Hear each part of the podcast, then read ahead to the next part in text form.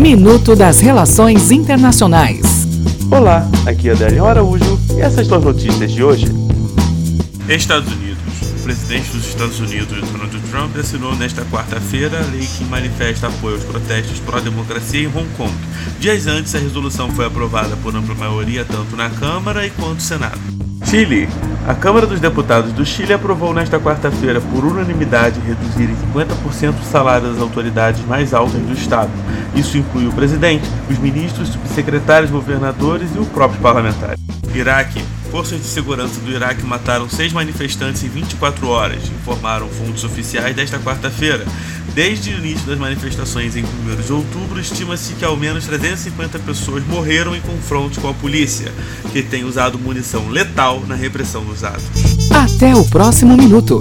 Enquanto isso, aproveite mais conteúdo no portal seire.news.